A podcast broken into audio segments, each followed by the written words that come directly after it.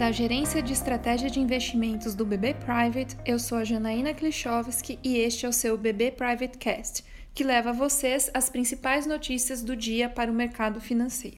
Segunda-feira, 23 de março de 2020.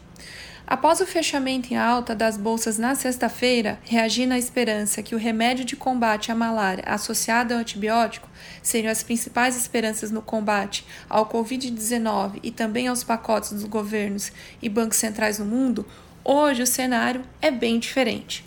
Com as bolsas asiáticas fechando no negativo e as europeias operando no mesmo sentido, o que não é diferente do que apontam os futuros de bolsa em Nova York e aqui no Brasil o mercado vem reagindo à ampliação de casos no mundo e à evolução do lockdown em várias partes do globo.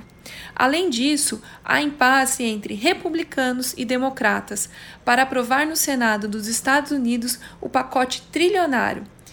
Isto acabou gerando estresse e desconfiança no mercado. A boa notícia é que os envolvidos marcaram para hoje, às 10h15 da manhã, uma nova rodada para aprovar o mega pacote. Por aqui, o mercado reagirá ao pacote eh, divulgado ontem pelo BNDES, como também a ata antecipada do Copom.